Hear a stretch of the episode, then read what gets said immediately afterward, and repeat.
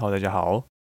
我现在其实人正在韩国的首尔出差。那我昨天晚上刚到，现在呢人还在韩国的饭店里面。这个饭店它是在韩国的江南区，外面就是大马路，所以我常常会听到这个车子这个呼啸而过的声音。虽然我们的 Podcast 平常的音质可能就没有那么好了，但是呢今天的杂音可能又会再更多一些。那还请我们的听众就是多包涵。而且呢，我平常至少还是用这个特地买的这个麦克风来录音。那今天这一集呢，我就是用这个 iPhone 的耳机，我就直接拿来录了。所以呢，音质可能又会再比平常更差一些些。我最近其实就是工作上实在是太忙了，所以呢，呃呃，周末也比较难抽出一些时间。所以呢，呃，最近几周我们停更了好几集，那也是对我们的听众也是很不好意思。所以呢，我才想说，啊，虽然这个礼拜我来韩国出差，但是其实呃，人在这边其实还是有一些些时间的。那我会在这边待一个礼拜，那我还是希望呃这一周是可以来更新我们的 podcast，不然呢，就是我妈可能又要一直问我说，那最近为什么都没有来更新这样子。好，那我们今天这一集呢，我想要来稍微讲一下我们法国的南部南法的这样的一个产区。那南法这个产区呢，它是位在这个地中海的岸边，它的东边是呃意大利，那西边是这个西班牙的边界。这边呢，其实是跟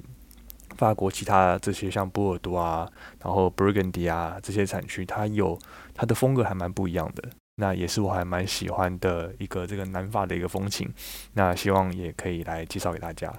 南法的这个产区呢，主要是是可以分成三个部分，其中两个呢是位在这个融融合的西南方，它叫做隆格多克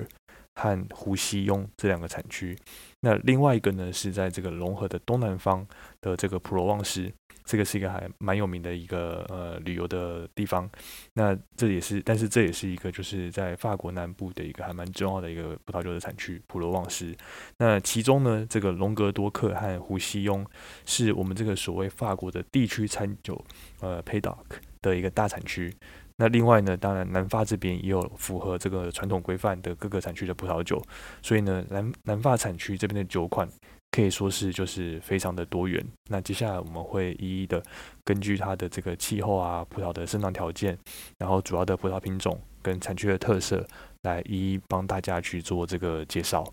法国的南部其实在大部分的年份呢，都是还蛮适合葡萄生长的一个环境。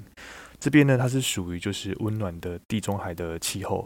夏天的温度通常可以到超过三十度 C，那冬天的气候呢，也都还不至于到太寒冷。生长季的时候呢，它的降雨量也会比较低一些，所以呢，这边其实是非常非常适合这个葡萄生长的一个气候的条件。但是呢，这边的气候，说实话，它也不是一成不变的。如果这个葡萄园它是位在比较内陆的地区的这个山脚下的话呢？通常这边的气候会稍微比较冷凉一点点，那这边的土壤呢也比较没有那么的肥沃，但是呢它的排水其实是还蛮不错的，所以呢就很适合去种植出这种品质很不错的这个葡萄。不过呢，在南法产区有一个。还蛮大一个特色是，这边有几个很强的风，这个强风甚至有自己的名字。这个强风呢，也对这边的地区的这个气候产生很大的影响。其中最有名的就是两刀风，一个呢是来自这个北部融合地区的的这个强风，它叫做呃密斯托拉风。这个呢密斯托拉风，其实如果你去 Google 查一下的话，呃 Wikipedia 查一下的话，其实可以看到这个密斯托拉风它对于整个法国。的这个影响，它其实是呃在呃欧洲的法国的附近这边，因为呃洋流的关系所造成的这个整个欧亚大陆的一个它蛮有名的一个强劲的一个冷风，所以它叫做密斯托拉风。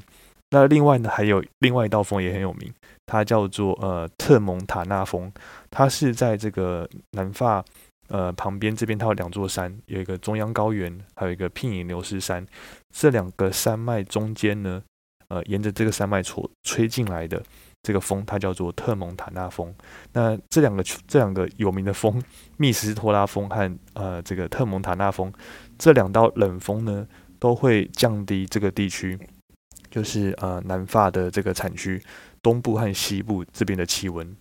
然后呃温暖又很干燥的这个南法的气候呢，其实也代表说，在这个地区对于这个葡萄种植最大的威胁。其实是干旱。那不过其实好处是，呃，它也比较不需要去担心，因为就是潮湿，那所比较容易导致的这个霉菌。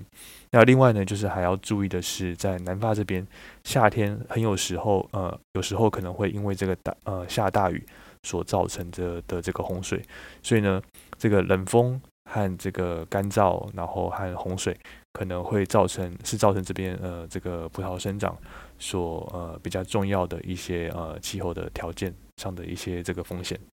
接下来我们来稍微聊一下，就是在南法这边主要的葡萄品种。在南法这边呢，红色的葡萄品种的产量呢其实是远大于这个白葡萄品种的。那在过去的二十年。南法它也慢慢转变成是，不论是红白葡萄品种，那来自当地的品种和一些国际的葡萄品种，都同样的变得还蛮重要的。在红葡萄品种的部分呢，那比较重要的当地的品种是呃格纳西嘎纳卡，它很适合就是在这种温暖啊夏天很干燥的这样的一个气候。另外呢，呃西哈徐哈。它也被很广泛的种植在南法的产区。不过呢，呃，许哈它在一些稍微比较冷凉一点点的地区，它的品质可能会稍微好一些些。另外呢，像是呃卡里卡内隆、卡利农，它其实也是另外一个在南法很被大量种植的一个红色葡萄品种。卡利农这个葡萄品种呢，它的特色是它的单宁会比较高，然后酸度也比较高，颜色呢也比较深。但是呢，它可能会缺乏一些果香和比较细腻的这样的一个风格。那它会呃种植在这种呃贫瘠的土壤里面的老藤的时候呢，这个卡利农它反而比较有机会去产出这种品质比较好的老藤的红葡萄酒。在以前呢，这个卡利农它因为它的产量很高，所以呢很受到就是葡萄农的欢迎，然后就是大量的种植。不过呢，现在的产量已经呃就是大不如前了。那不过呢，虽然这样子，它还是在这个南法产区就是很被广泛种植的一个红葡萄品种。那也是在这边法定产区呃允许种植的葡萄品种之一。另外呢，呃，新手神索呢，它也是另外一个在南法很重要，但是产量稍微比较小一点点的品种。那神索它常常会被拿来酿这个粉红酒。或是拿来帮这个红酒增加一些果香。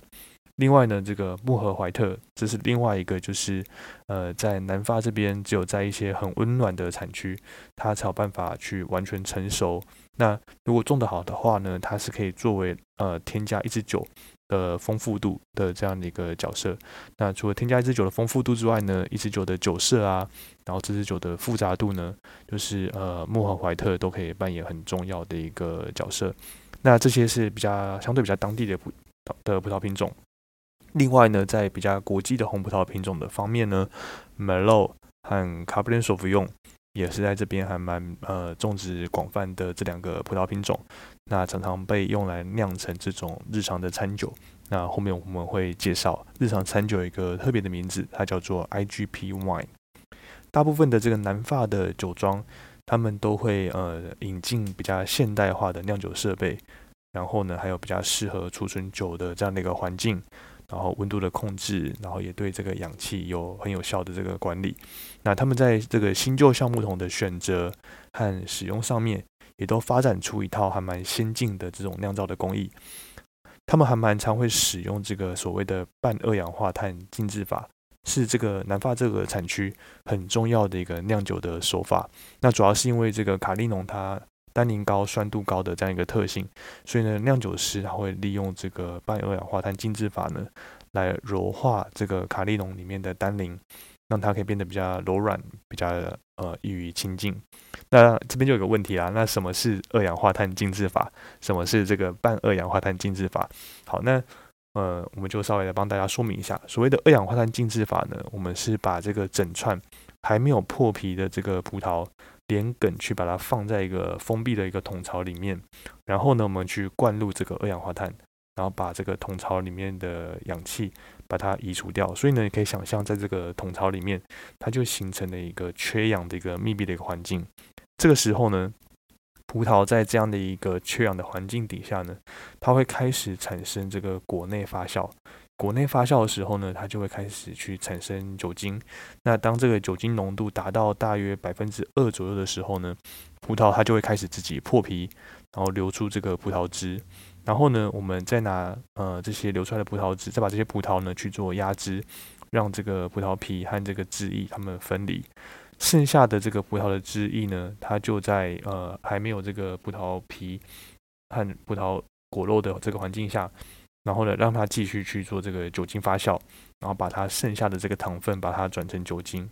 通呃，刚描述的这样的方式呢，我们就把它叫做二氧化碳浸渍法。那这样的做法呢，它的特色是可以很有效的去萃取出这个酒的颜色，但是呢，却只含有就是很少量少量的这个单宁。那酿出来的酒，它可以比较柔软，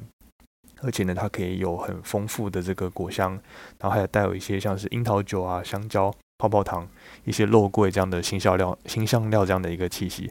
二氧化碳浸渍法最常被用来呃酿呃最常被用来呃制作呃酿造这个呃伯爵来的新酒。那这就是呃伯爵来新酒很重要的一个酿造的手法。那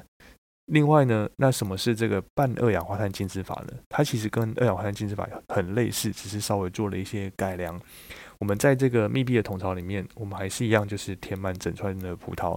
但是呢，我们不会，我们就不去把它填进二氧化碳了。那在这个桶槽的底部呢，它的葡萄它因为受到呃，因为受重，因为整个葡萄它是有重量的吧，那因为重力的关系，所以在桶槽底部的葡萄呢，它就因为被挤压，它就破皮了。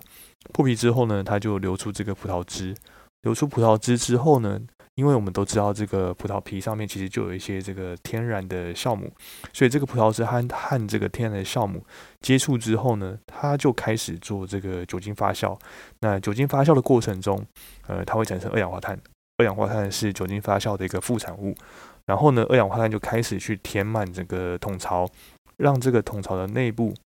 慢慢的变成一个缺氧的环境。然后呢，因为这个缺氧的关系。那还没有破皮的这个葡萄，它就开始去做这个果内发酵，一样。那当达到百分之二左右的这个酒精浓度的时候，果内发酵基本上就算是完成。那它破皮之后，它就流出这个葡萄汁。然后呢，我们再做这个压制的步骤，把葡萄皮和汁液去做分离。那剩下的汁液，它在没有这个葡萄皮肉的环境下，它就继续来进行这个酒精发酵，把剩下的这个糖分把它转成酒精。这个呢就叫做半二氧化碳浸渍法。那其实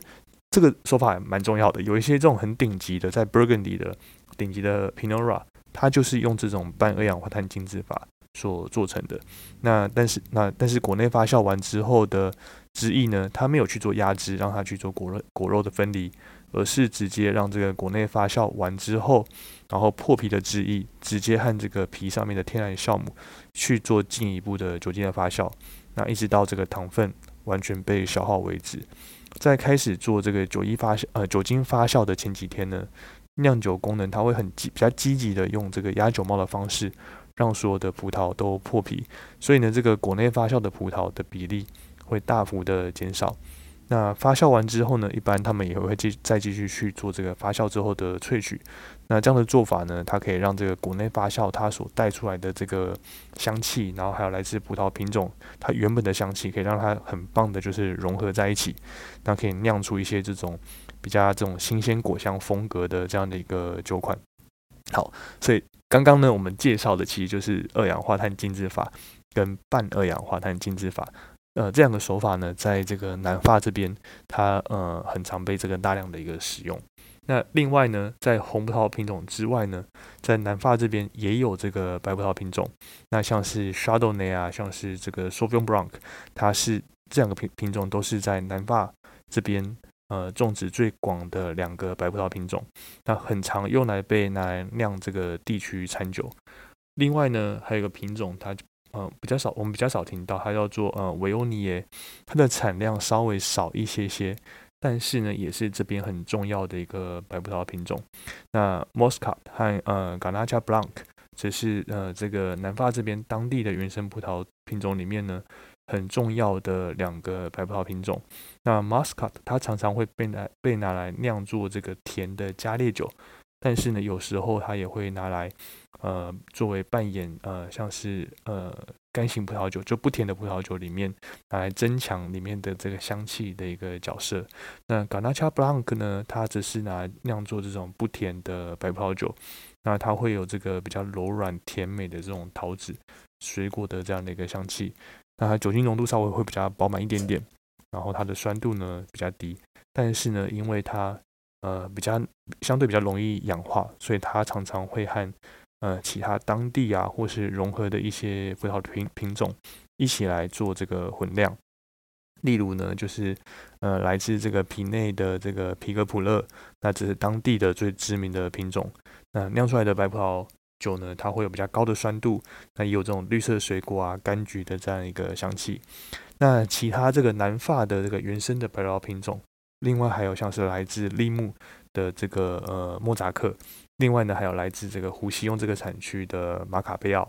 还有来自像是呃普罗旺斯的侯尔。还有就是隆格多克的这个克莱尔，都是这几个就是在南法这边还蛮呃常见的这种当地的原生的白葡萄品种。在我们开始讲这个南法这边几个重要的产区之前呢，想要先跟大家介绍一个就是所谓的 IGP wines，它的中文呢是翻作叫做地区餐酒。那南法这边呢，基本上它就是这个地区餐酒的一个很重要的产区。那地区餐酒它的法文不，它的英文呢是这个 IGP wines。那 IGP 呢，其实就可以把它相对呃和这个 AOC 是把它呃可以看成是相对应的两个不同的分级的方式。那我们可以把这个 AOC 呢想象成是这种比较传统的葡萄酒，他们对于这个酿造产量都有一定的这个规定。如果我们比如说，如果我们看到一瓶来自这个勃艮第的这个村庄级红葡萄酒，那因为它的规范，所以我们可以知道它一定应该都是使用这个 Pinot 的这样的一个红葡萄品种。然后呢，我们可以大概知道说，那它是来自于就是那四十四个这个法定的村庄。但是呃，刚刚说描述的这个是 AOC 的一个法定的规范。那另外呢，如果是 IGP 的话呢，那它因为它的规范相对可以比较宽松。所以呢，也就可以更多元。那它可以是呃不同的葡萄品种，它所混酿出来的一个结果。那让这个酿酒师或是酒庄可以去做更自由的一个发挥。我们可以用一个例子来举例，好，这就很像是，比如说像是呃英式的伯爵茶。那我猜，虽然我对这个伯爵茶没有到很懂，但是我猜就是你要呃说你要说这个这支。呃，这杯茶它是这个英式的伯爵茶，那它肯定是有一定的种类和一定的规定。但是呢，如果是一瓶来自这个台湾的这个手摇饮料的这个红茶、奶茶或是水果茶，那基本上呢，它虽然里面可以。也可以，可能也有用这种英式的伯爵茶，但是呢，那它就可以作为有各种各式不一样的这种变形。那只要像是这个手摇饮料店这个商家，它只要符合一定的这个卫生的规范，那基本上他们都可以就是自由的发挥。那它也是茶，对不对？啊，英式的这个伯爵茶也是茶，那来自手摇饮料的这个这的奶茶红茶也是茶。那相对应这个呃手摇饮料店的这个奶茶红茶呢，它就可以比较自由的发挥，那它做出来的产品呢也就比较多元。所以呢，就用这个英式伯爵茶跟手摇饮料店所酿所做出来的奶茶红茶这样的一个相对应的关系呢，就很像是在这个呃法国的葡萄酒 AOC 和 IGP 这两个不同的这个产呃不同的一个分级方式的这样的一个的一个关系。那 IGP 呢？它是占这个隆格多克所有的葡萄酒产量占七成左右。那其中呢，有高达五十八种葡萄可以拿来合法用来生产这个 IGP 的地区的一个餐酒。那一般来说，就是在法国，这个 IGP 呢，一般可以分成三种类型。第一种类型呢，是这种地区型的 IGP，例如像是这个 IG IGP Paydock。那这边呢，其实就是呃，在这个南发这边很重要、很常看到的 p a y d o c k 这样的一个字呢，很常看到的一个地区的产酒的种类。那包含整个隆格多克和胡西翁产区，他们都会生产这个地区型的 IGP，这个 IGP p a y d o c k 另外第二种呢，是呃依照行政区域划分的 IGP，比如说我们如果在酒标上看到这个 IGP ga。那它就是南法的这个加尔省为名的这样的一个 IGP。另外呢，也有像是依照某个地理位置或是历史地标命名的 IGP，比如像说像是呃 c o t e du t o n 这个呢就是依照这个某一个南法这边的地理位置或是历史地标来命名的 IGP。那其中最重要的就是 IGP 的 p a y d o c 呃，它是法国最普遍的一个 IGP。基本上呢，它占整个全法国百分之十到百分之十五的葡萄酒的一个产量，其中呢有超过五成以上是红葡萄酒，那白葡萄酒大约是占百分之二十五，剩下的低于百分之十五呢，则是呃这个粉红酒。那 IGP 呢，他们通常都是酿成这种新鲜，呃适合早饮，然后果香很丰富的这样的一个风格，那价格呢通常也都会便宜很多。在 IGP 地区餐酒之外呢。南法这边最重要的三个 AOC 的产区，分别是这个隆格多克、胡西庸还有普罗旺斯。这个 AOC 的分级上面呢，隆格多克 AOC 它其实是一个大区，它包含了从西班牙的边界，然后一直延伸到里姆这边所有的葡萄园。那比较顶级的这个副产区，在这个酒标上面会把他们的名字和这个隆格多克 AOC 把它放在一起。例如呢，像是圣卢山这样的一个产区。另外呢，也有一些就是按照地理位置来命名的产区，例如呢，像是这个胡西翁丘，还有米内瓦这些产区呢，他们也都有自己独立的法规。在这些产区里面呢，又有一些地区它的品质是被认为特别的优秀，然后呢，也有他们自己的副产区，例如呢，像是这个米内瓦。拉里维涅这个产区，那随着隆格多克的副产区呢，他们也渐渐来申请他们的法定原产地的这个命名。这边的产地的命名的规范呢，其实一直都还在持续的演进当中。大部分的产区呢，他们都允许来酿造这个红葡萄酒、白葡萄酒，还有这个粉红的葡萄酒。不过呢，其中在隆格多克这边呢，还是以这个红酒为最大宗，而且呢，是以呃卡利农、格纳西。呃，许哈，还有这个呃穆赫怀特这四个葡萄品种为主，要很精准的描述说，在这边不同的产区，他们独特的有什么独特的风格，然后呃有什么自己的特色呢？其实是一个还蛮难的一件事情。一方面呢，是因为这边呢，他们都是用各种不同的方式去做混酿。各种不同的品种、不同的比例来做这个混酿。另外呢，其实很多的产区，它们涵盖了好几个这个区域。那这边呢，也都各自有不同的气候条件，还有土壤的一个风格。然后一般来说呢，如果比较大略来看的话呢，稍微比较冷凉一点的地区呢，他们可以酿出就是比较好的许哈，它的风格也会比较细腻。那单宁呢，也都比较轻柔一点点。然后在这个比较温暖的地区。木和怀特，它通常会表现的比较好，因为它可以比较完整的成熟，所以酿出来的酒呢，就有办法让它酒体比较饱满，然后呢，可以带有一些像是腌肉啊这样的一个香气。那不过呢，稍微比较大呃大大区的这种产区，它就可以他们会混酿，然后成各种比较多样的不同的风格。然后最好的酒呢，他们通常它都有比较饱满的酒体。然后有比较集中的这种新香料啊，红色水果的香气。那通常呢，也都会带有像是橡木桶的一个风格。如果是这个粉红酒的话呢，那一般都倾向酿造就是比较柔顺，然后充满这个果味的一个风格。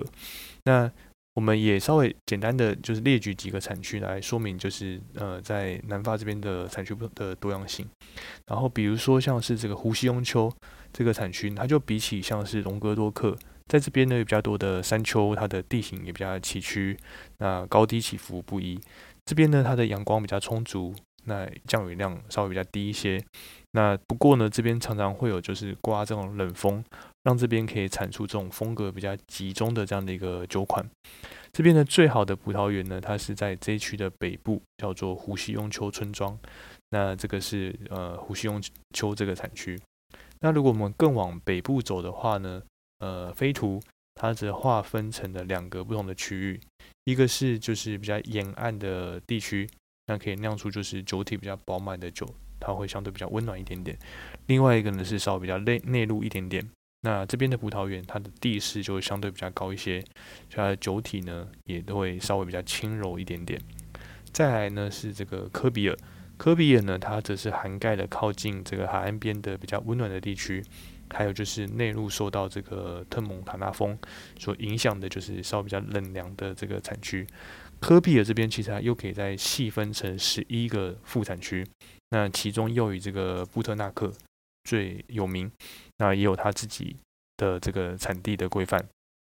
再来呢是这个米内瓦，米内瓦这个产区呢，它是位在中央高原的一个斜坡上面，所以这边的葡萄园呢，它并没有靠海岸线，所以它产出来的葡萄的品质呢，它就依照这个葡萄园的地势的高低，还有土壤的肥沃度，然后还有来自这个大西洋的冷风的影响。那这个米内瓦这边呢，它还可以再细分成好几个这个副产区。那其中呢，品质最好的副产区是呃拉里维涅。拉里维涅这边呢，它也有自己的一个产地的规范。这个是红葡萄酒的部分。那白葡萄酒这边呢，它就依照这个葡萄的品种和它的地理的位置，其实呢它也都非常的多变。那其中呢，皮克普。这个产区呢，它比较靠近这个海岸边，来自这个海洋的冷风呢，它可以帮助这个呃皮格普勒这个葡萄品种有比较自然的一个酸度。另外一个方面呢，是位在比较内陆，然后地势比较高的一个利姆这个地方呢，它则是透过比较高海拔来降低它的气温，所以呢，这边可以生产就是品质很不错的这个 Chardonnay，那通常都会呃。进呃，在橡木桶中做陈年，那会带有一些这种橡木桶呃赋予的一个风格。再呢是这个普罗旺斯，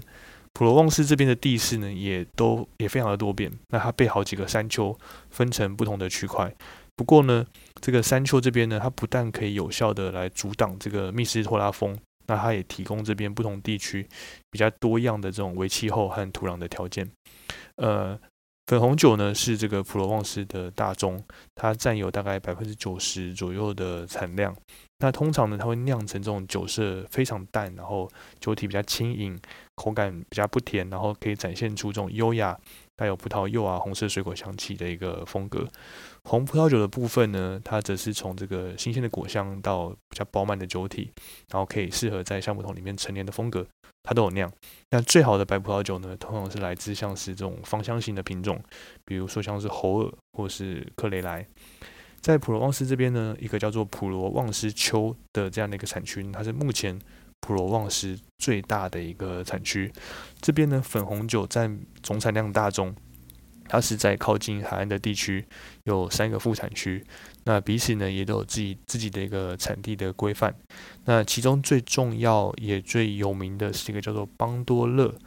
的一个副产区，它是位在这个马赛这个大城市的东边。不过呢，有趣的是就是呃，邦多勒这边呢，它和普罗旺斯比较主要的产区不一样，在邦多勒这边呢，一直以来都是以红酒的产量远大于这个粉红酒。不过呢，虽然就是最近这几年，就是粉红酒它有慢慢的超过红酒的趋势，那但是这边呢，一直以来都是以红酒是比较大众。那它酿造以这个穆尔怀特为主的这个红葡萄酒，那主要其实是因为在邦多勒这边，它有面向南边的这个山坡，它可以带来两个好处。第一个好处呢是。南边的山坡，它比较不会受到密斯托拉风的一个影响。那再来呢，是它可以享受到比较多的阳光，所以呢，可以让这边的葡萄成熟的比较好。然后呢，就有办法酿出这种颜色比较深、酒体比较饱满，然后单比较强劲，然后适合在瓶中做这个熟成培养的这种红酒。那它在成年之后呢，可以慢慢发展出像这种黑莓鸡尾酒啊、腌肉，还有像是甘草这样的一个香气。以上呢就是我们今天这一集的内容。今天我们介绍这个南法这个风格很多元的一个产区。我自己呢其实非常喜欢这个南法的酒，而且他们通常就是价格都比较便宜，那很推荐给我们的听众试试看。当然就是从今天这一集的资讯连接，呃，也可以找到今天这一集的文章。你也可以就是追踪我们的 IG 的账号，那每天早上呢都会在 Instagram 用 Story 的方式来出题目。让大家可以来练习我们在 Podcast 里面所介绍的这个内容。那如果还没有追踪我们 IG 账号的话呢，也就赶快追踪起来。如果你想要支持我们节目的话呢，从我们的资讯栏连接就可以找到这个赞助的连接，可以选择任何你想要赞助的金额。那如果喜欢我们的节目，那也请分享给你对这个葡萄酒感兴趣的朋友，或是在 Apple Podcast、Spotify 给我们这个五星的评价。最后呢，也就是要注意我们品酒不酗酒，喝酒不开车，开车不喝酒。就这样子，我们下集见，拜拜。